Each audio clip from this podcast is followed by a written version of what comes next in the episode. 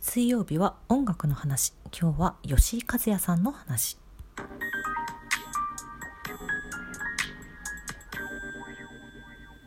はい水曜日音楽の話。本日は吉井和也さんの話をします。えっとこの2021年1月から始めた音楽の話の第1回目でザ・イエローモンキーの話をしているんですけれどももう私が今一番大好きなバンドです。そうですね。しかし今日はそのボーカルである吉井和也さんの話ということで、うん。まああのね吉井さんのソロからそのファンになっているのでその初回のイエローモンキーの時にも話したんですけどやっぱね吉井さんのソロ曲にもね思い入れがかなりあるし知ってほしいかっこいいんだぞっていうのを知ってほしいということで今日は吉井和也さんのだけの方の話をしたいと思います。あの先週の2月17日に実はその吉井和也オフィシャルホームページソロの方のホームページがリニューアルしましてなんかね開くたびに写真が変わるんですよ。そう。更新ってすると別の写真出てくるんですよ。ランダムで。何パターンもあってこうひなもうワクワクしてすごい開いちゃうんですけどこれウェブ版でもスマホ版でも両方見れるので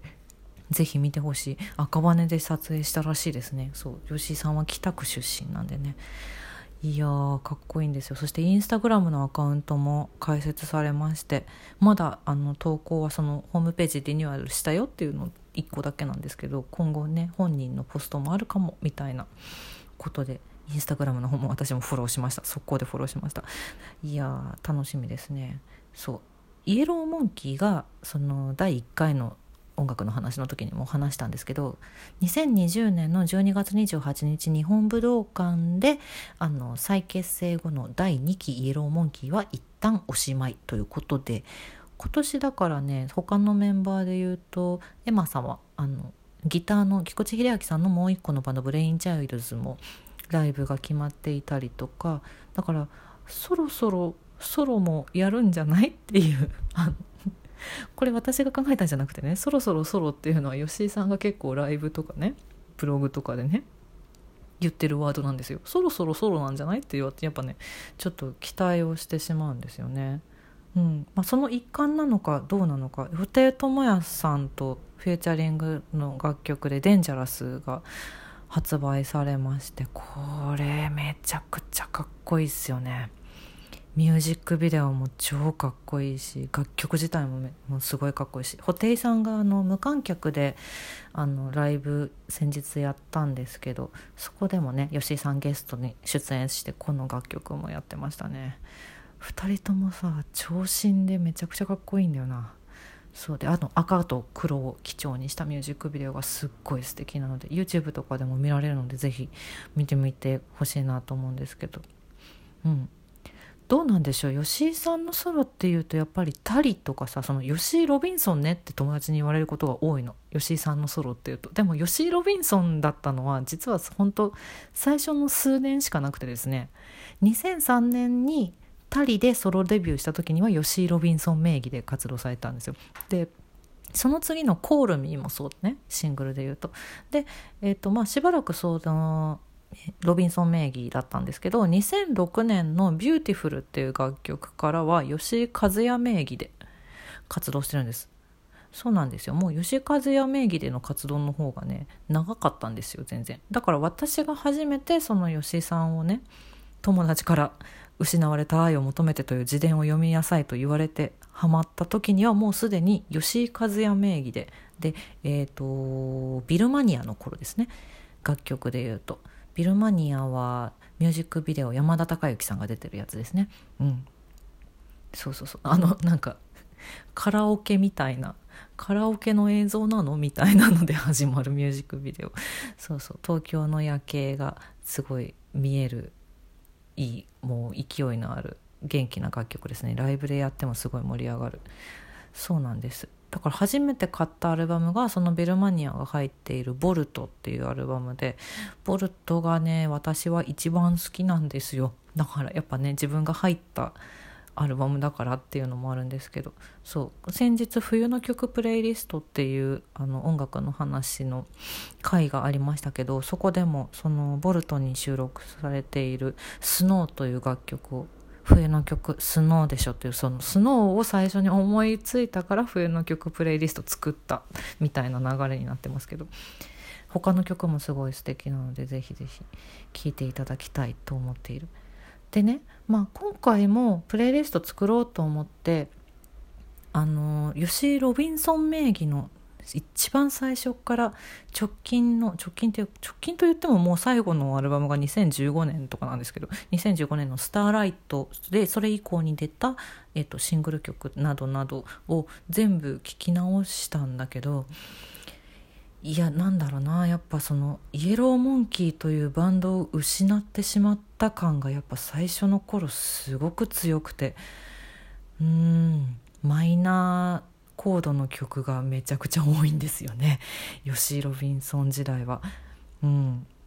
いやそれでもかっこいいんですけどやっぱりすごく影があるというか影うんなんだろうな。寂しさ孤独絶望みたいなのをすごく感じる楽曲が多くてでもなんかこう年月を重ねていくうちにだんだんとそこから這い上がろうとしているというかそれでもなんか這い上がろうとしている楽曲と暗闇が心地よくなっている楽曲と両方あるような気がしてるんですけどでもなんか Beautiful みたいなこうもう優しい優しい気持ちになれる楽曲とかもあるんですけどでそれがだんだんとその VOLT の頃からかななんかこう勢いが出てきてるんですよね。であのー、その次の「G アップルズっていうアルバムとミニアルバム「 After The Apples っていうのも割とこうなんだろう多分ねその頃ねソロライブで初めてジャムを歌った頃だと思うのねライブで。うんまあ、ソロの時にもイエローモンキーの楽曲何曲かやってはいたんだけどジャムはずっと歌ってなくって多分あの2009年の宇宙一周旅行っていうライブの時ライブツアーの時に初めてジャムを歌ってたんじゃないかなと思うんですけどその頃からちょっとずつなんだろうちょっと何なんでしょうねこれは心境の変化なんだろうか何なんだろうか。うん、なんか明るい気持ちになれる曲とか楽しい曲とかも増えてきてて割とメジャーコードの曲が増えてきた印象がありますね。で、えっと2015年に発売された「スターライト」っていうアルバム。これがね、まあ、今思えばなんですけど2016年にザ・イエローモンキーが再集結しているんですけど2年前にメンバーにもう一回一緒にバンドをやりませんかという連絡をしたと言って言ってらっしゃいまして。つまりそれ以降にできたアルバムなんですよ「スターライト」なるほどなって思う。今こう順番に私はあの古い順に吉井さんのソロの曲を全部聴いてなるほどこれはイエローモンキーに向かうソロアルバムだったんだなっていうのをねものすごい感じますねやっぱ光に向かっていくぞっていうイメージというか、うん、がめちゃくちゃ強い。でやっぱ今聞くと「スターライト」が一番好きってななんかいう気持ちになる。今のイエローモンキーの集結の活躍っぷりも知ってるから。うんなんかこの順番に聞いていくのすごくなんかいい時間でした。私が。えっとなんだろう。うんなんだろうな。そのだしその吉井さんにとってイエローモンキーというバンドが本当に素晴らしい存在というか大切なものでありそれがあっての吉井さんのこのソロの曲たちっていうのがねなんか私はすごく感じられて好きですね。うん。まあ、ちなみにですねカバーアルバムも出してるんですけどソロ期間で。結構懐かしの昭和歌謡とかをね中心にあのカバーやっててそれもすごい好きな曲多いんですけど「うん、青春時代」とかね。あと「ウォンテッドね」かっこいいよね。えりも岬とかね。そうそうそう。そういうのも好きなんですけど、まあ、今回のプレイリストからはちょっとカバー曲とあとコラボ曲あのダチョウ倶楽部とコラボした「正夢」っていう曲も私すごい好きなんですけど。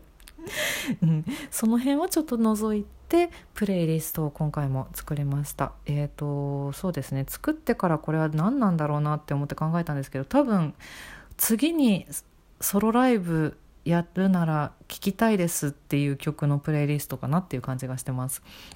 10曲選べました、えー、1曲目から「天病の仕組み」「You Can Believe」「母井鈴」「マディ・ウォーター」「ボーン」「ボンドンコントロール」VS 雨雲。ウィークエンダー。Everybody's Like a Starlight の10曲です。いやー10曲に絞るのめちゃくちゃ大変でしたね今回も、うん、で吉井さんもそのアップルいつも通りあのアップルミュージックの初めての吉井和哉リストあと隠れた名曲リストあるんですけどなんかねいやなんだろう、まあ、知ってるからっていうのもあるのかもしれないんだけどなんでこれが隠れているんだねとか あ、まあ、初めて初めてでこれも入れちゃうのかねみたいなちょっとね私吉井さんのアップルリストに関してはんって思うところがあってでだからちょっとそれはかそれのことは完全に無視してうん入ってる曲入ってない曲入り混ぜての10曲になりました。割とだからライブで盛り上がる系の曲が多めではありますね。今回の私が選んだ10曲は、うん、天病の1曲目の「天病の仕組みは鍵泥棒のメソッド」という映画のテーマソングでございますね、うん、かっこいい。めっちゃかっこいい。で1曲だけ吉井和也名義ではなく吉井ロビンソン名義の曲が入ってましてそれが4曲目の「マディ・ウォーター」という曲です。これコールミーのカップリングだったんですけどこれねめちゃくちゃかっこいいんですよ。知らない人ぜひ聞いてくださいこれは、うん、アップルのアップルのリストにも確か入ってたはずこれは。そうですね。かっこいいんですよ。でライブで聞くとよりかっこいいんですよ。もう聞いてほしい。でえっ、ー、と8曲目の「雨雲」だけ私聞いたことなくてライブで。ただねすごくいい曲なのでいつか聴きたいなまでって思ってる。そうなんです。そろそろソロやらないかな？どうかな？ソロ活動も色もきも両方応援しております。ではまた。